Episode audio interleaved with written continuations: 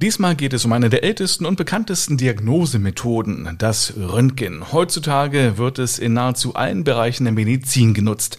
Und obwohl schon altbewährt, gibt es noch immer viele Fragen rund um das Röntgen. Was hat sich seit 1895 verändert? Wie gefährlich ist denn eigentlich die Röntgenstrahlung wirklich und für welche Krankheiten ist das Röntgen noch immer die erste Wahl? Hier gibt es die Antworten. Kernig und gesund, der Gesundheitspodcast, präsentiert von apodiscounter.de. Einen schönen guten Tag zu einer brandneuen Folge Kernig und Gesund. Mein Name ist Mario de Richard und in jeder Folge spreche ich mit Experten über ein Gesundheitsthema. Mein heutiger Gast ist André Lachnit. Er ist der Chefarzt der Radiologie und ärztlicher Leiter des MVZ Altscherbitz. Schönen guten Tag, Dr. Lachnit. Einen wunderschönen guten Tag. Gut 137 Jahre ist es nun schon her, als der Physiker Wilhelm Konrad Röntgen die Untersuchungsmethode entdeckte, die noch heute ja seinen Namen trägt. Für Laien ist es dennoch vielleicht schwierig zu verstehen, was da so genau vor sich geht. Klären Sie uns doch bitte mal auf, Dr. Lachnit.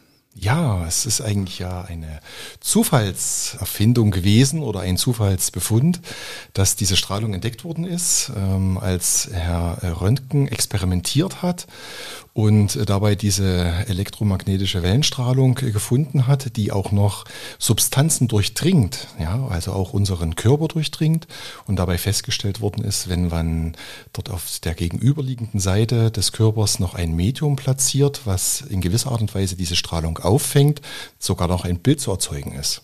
Was ist das für ein Medium, was da auf der anderen Seite ist? Ja, früher hat man fluoreszierende, das heißt ähm, im Prinzip Licht hervorbringende Substanzen auf einer Fläche aufgebracht, auf einem Träger, auf einem Film, so wie das viele auch noch von früher aus ihrer eigenen Krankengeschichte kennen. Heutzutage sind das alles computerisierte Detektoren, die dann diese Information weiterverarbeiten.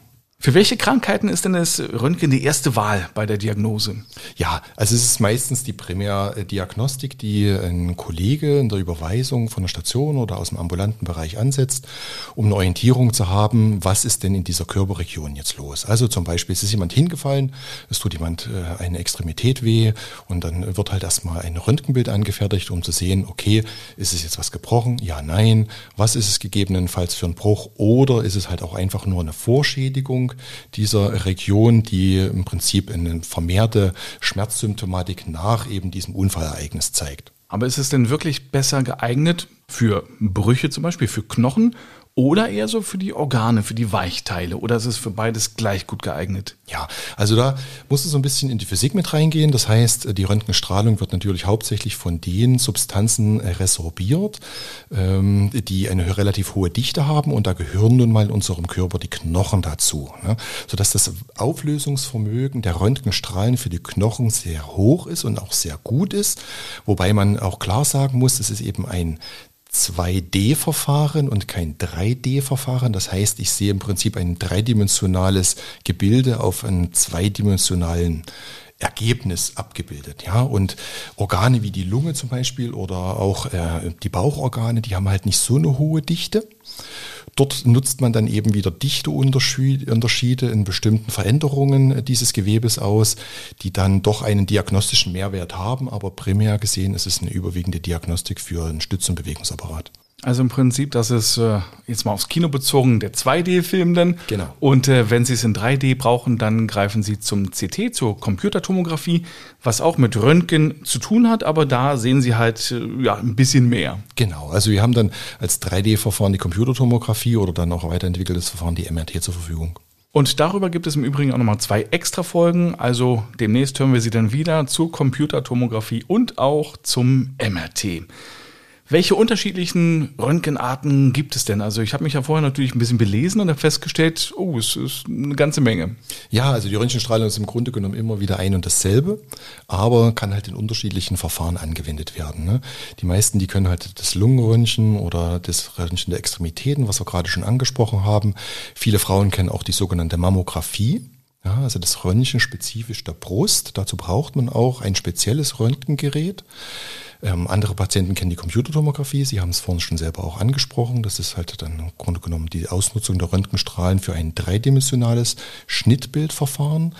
Was es auch noch gibt, ist die sogenannte Angiografie. Das ist halt eine spezifische Abbildung von Gefäß Strukturen, äh, auch mit sogenannten Serienbildern, äh, die auch auf Basis der Röntgenstrahlen erstellt werden. Ähnlich ist dann auch die sogenannte Fluoroskopie.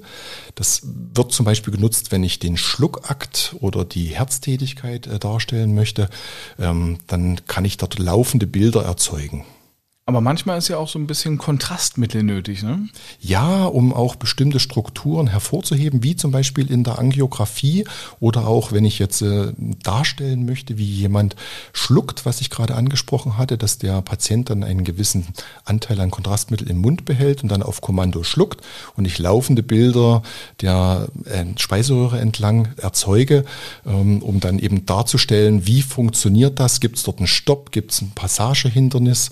Ja, also wie ist die Folge normal? Geht es ganz normal von, von oben nach unten oder gibt es dort eine Aussackung in der Wand des, der Speiseröhre drin? Also ganz unterschiedlich. Wo ich das höre, das hatte ich nämlich auch schon mal. Fällt mir in dem Moment wieder ein, das war eine ganz merkwürdige Untersuchung. Man kriegt also wirklich da so einen kuriosen, ganz dicken, klebrigen Brei, der hat so eine beigeartige Farbe und dann muss man es in den Mund nehmen und dann sagt halt die Radiologin oder der Radiologe, und jetzt bitte schlucken. Und dann schluckt man das und man hat noch ein paar Tage was davon. Ja, so ist es natürlich äh, geschmacklich etwas befremdlich ne? und auf der anderen Seite von der Konsistenz her etwas befremdlich. Und es ist natürlich für einen Patienten auch immer was Neues und was, was eine Aufregung, was ein Abenteuer in gewisser Art und Weise. Genau. Wenn ich jetzt als Laie so ein Röntgenbild sehe, also dieses typische 2D-Röntgenbild, kann ich natürlich was erkennen. Wenn Sie als Experte daneben stehen und mir genau sagen, Herr Richard, passen Sie auf, hier ist dies, hier ist das, logisch, das kann ich dann auch nachvollziehen. Aber grundsätzlich sieht man ja als Laie auf solchen Bildern immer nur helle oder dunkle Schleier und hat drei Fragezeichen überm Kopf. Ist es für Sie als Radiologe mit Erfahrung manchmal auch nicht ganz so leicht zu erkennen, wo da der Hase im Pfeffer liegt? Ja, natürlich. Weil es gibt auch immer unterschiedliche Veränderungen, die sich nahezu gleich im Bild darstellen. Und da kommt natürlich auch außerhalb der Radiologie in die Überlegung mit hinein, was hat der Patient für eine Krankengeschichte, was hat er für Beschwerden, wie lang geht das schon.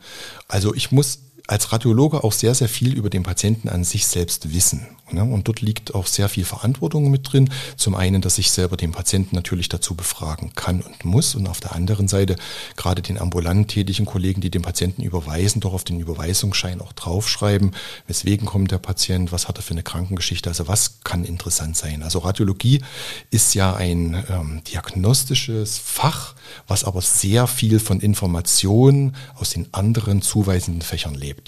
Also man muss da wirklich ein absolut geübtes Auge haben. Man erkennt es wirklich als Laie nur ganz schwer. Aber wenn es für Sie manchmal auch so ist, dann geht es noch weiter äh, zur Computertomographie, damit Sie halt wirklich äh, klarer sehen. Unter anderem auch, ja. Also die Computertomographie oder auch die MRT sind halt weiterführende diagnostische Verfahren, wo man sagen kann, okay, Dort habe ich auch andere technische Auflösungsmöglichkeiten, eben die Gewebestruktur, ob Weichteil oder Knochengewebe, differenzierter aufzulösen und klarer sagen zu können, okay, dort in die Richtung geht die Reise hin von der Wahrscheinlichkeit der Diagnose. Wie schwierig ist es denn für Sie, wenn der Patient nicht zu 100% stillhält? Weil das ist ja eigentlich auch mit essentiell. Da heißt es ja dann immer meistens von der Schwester dann jetzt bitte nicht bewegen, dann geht sie aus dem Raum und äh, dann es einen Pieps. Aber ich halte natürlich still. Aber es gibt auch äh, Zappel-Philippe oder Philippinen. Ja, die gibt's. Und wir sagen dann meistens, es ist wie beim Fotografen. Wenn du wackelst, verwischt das Bild, dann müssen wir es halt nochmal machen. Ja, und dort äh, spielt dort auch eine gewisse Sicherheit für den Patienten mit rein. Das kann man ihm dort nochmal antragen, weil es ist natürlich ein diagnostisches Verfahren, was auch mit einem gewissen Risiko einhergeht, der Strahlenbelastung. Und je mehr Aufnahmen ich machen muss, um ein sauberes Bild zu halten, umso höher ist natürlich auch die Strahlenbelastung. Und über die Strahlenbelastung sprechen wir gleich nochmal ein bisschen ausführlicher. Wir machen eine ganz kurze Unterbrechung.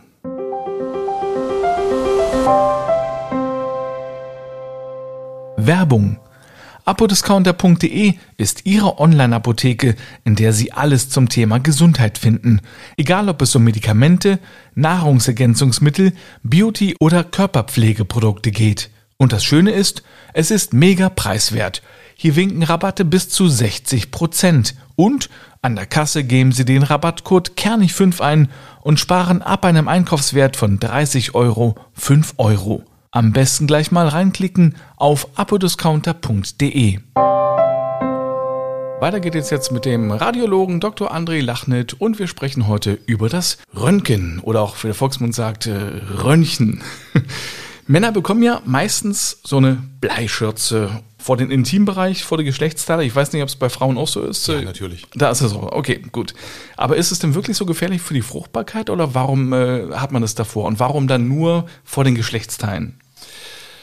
Also nicht nur vor den Geschlechtsteilen. Prinzipiell wird ja zum einen das bestrahlte Untersuchungsfeld des Körpers eingeschränkt.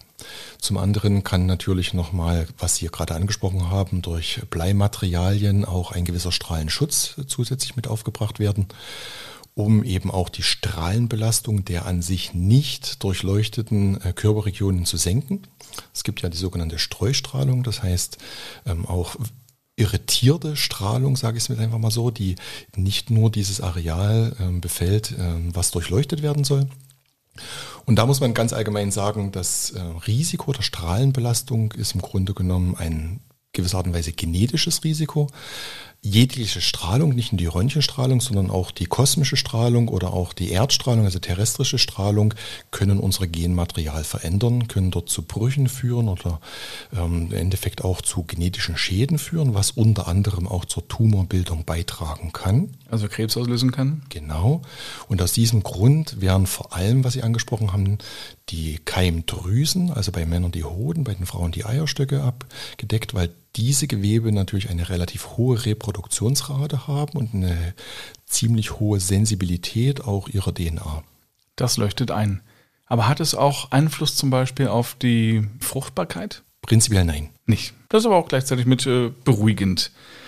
Aber wie gefährlich ist das Röntgen? Ne? Also wenn man jetzt das, äh, Sie haben ja selbst gesagt, es gibt die Strahlung, aber es ist ja mal eine Sache der Dosis. Wie kann man jetzt die Röntgenstrahlung einordnen? Also wenn ich jetzt einmal mehr zum Röntgen gehe, aber zweimal im Jahr in Urlaub fliege, ist die Strahlung wahrscheinlich größer, oder?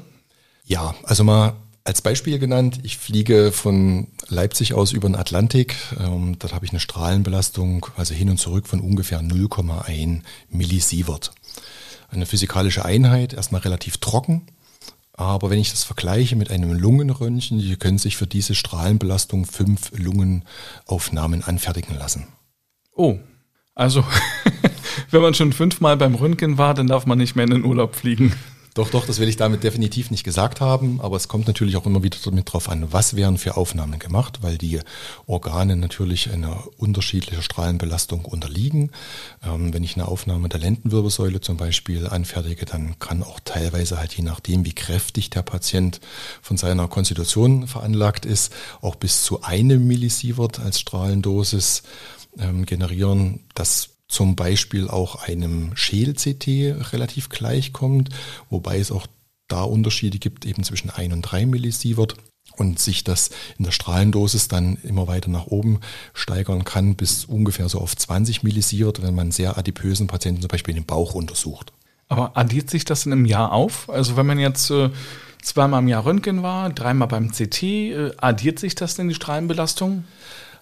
Im Sinne der statistischen Wahrscheinlichkeit. Also es ist grundlegend ein Alles- oder Nichts-Prinzip. Ähm, unsere Körperzellen haben auch gewisse Reparaturmechanismen, sonst würde die Menschheit nicht mehr überlebt haben, solche Strahlenbelastungen auszugleichen. Und es ist eine statistische Wahrscheinlichkeit, ja, je mehr ich natürlich zum Röntgen gehe, umso mehr setze ich mich der Strahlenbelastung aus und so höher ist auch mein statistisches Risiko, einen genetischen oder DNA-Schaden davon zu tragen. Prinzipiell gibt es auch zum Beispiel gewisse Berufsgruppen, wie Piloten zum Beispiel, die äh, eine maximale Strahlendosis von 5 Millisievert im Jahr generieren dürfen und dadurch natürlich das dann auch dann zum, zur Einschränkung im Berufsfeld führen kann. Aber es gibt natürlich auch immer die, die Frage ähm, Strahlenbelastung und Strahlenschaden auf der einen Seite, Gesundheitsvorsorge auf der anderen Seite. Denken wir alleine schon an die onkologischen Patienten, die regelmäßig zur Kontrolle zu uns kommen. Dort kann ich auch nicht unbedingt zwingend sagen, aufgrund dessen, dass jetzt in diesem Jahr schon so und so viel Strahlendosis appliziert wurde, kann der Patient eben nicht mehr kontrolluntersucht werden, sondern dort ist die Gesundheitsfürsorge in der Statistik wichtiger als die Strahlenbelastung an sich. Wie hat sich denn das Röntgen seit 1895 verändert? Gibt es immer noch die gleiche Strahlendosis oder hat sich das schon deutlich verbessert? Deutlich verbessert. Also es ist eine gigantische Veränderung da drin gewesen. Alleine schon in den unterschiedlichen Techniken, die seit 1895 genutzt werden. Ja, also wir hat man früher im Grunde genommen eine relativ hohe Strahlendosis gebraucht, um überhaupt die Filmmaterialien zum Leuchten zu bringen, ein Bild zu erzeugen. So sind wir doch heutzutage in der hochsensiblen Detektortechnik im Zeitalter der Computertomographie oder auch des digitalen Röntgens, wo natürlich die Strahlenbelastung um ein Vielfaches gesenkt werden kann um vernünftige Bilder zu erzeugen. Und ich denke, das wird sowieso alles noch ein bisschen weiter erforscht und äh, verbessert. Definitiv. Darf man denn eigentlich theoretisch einen Herzschrittmacher beim Röntgen tragen? Ja, völlig ohne Komplikation. Okay, gute Nachricht für die, die davon betroffen sind. Gibt es Situationen, in denen nicht geröntgt werden darf? Also prinzipiell sollten so wenig wie möglich Röntgenaufnahmen bei Kindern angefertigt werden. Es gibt gerade, was die Extremitäten bei Kindern angeht, auch die Alternative, viele Dinge im Ultraschall zu sehen. Auch bei Schwangeren sollten so wenig wie möglich Röntgenaufnahmen gemacht werden, da niemand so richtig vorhersagen kann, was dann eigentlich mit dem ungeborenen Kind passiert. Und auch gerade dort, wir hatten das Thema vorhin, was die Reproduktion der Zellen angeht, auch gerade der Fötus, der sich entwickelt, natürlich eine sehr, sehr hohe Reproduktionsrate hat und man auch schon aus reiner Vorsicht heraus dem Kind natürlich die besten Startmöglichkeiten ins Leben ermöglichen möchte und deswegen auch bei der Mama dann genau überlegt, ob man sie zum Röntgen führt, ja oder nein. Dr. Lachnit, das war sehr spannend und aufschlussreich. Vielen Dank dafür. Sehr gern geschehen. Vielen Dank Ihnen fürs Zuhören. Die nächste Folge Kernig und Gesund gibt es schon am nächsten Mittwoch. Da geht es dann um das Thema Haarausfall mit Dr. Alice Martin. Die nächste Folge mit Dr. Lachnit ist die Ausgabe 80. Da geht es dann um das MRT. Alle Folgen hören Sie auf kernigundgesund.de und überall dort, wo es gute Podcasts gibt. Bis zum nächsten Mal. Tschüss.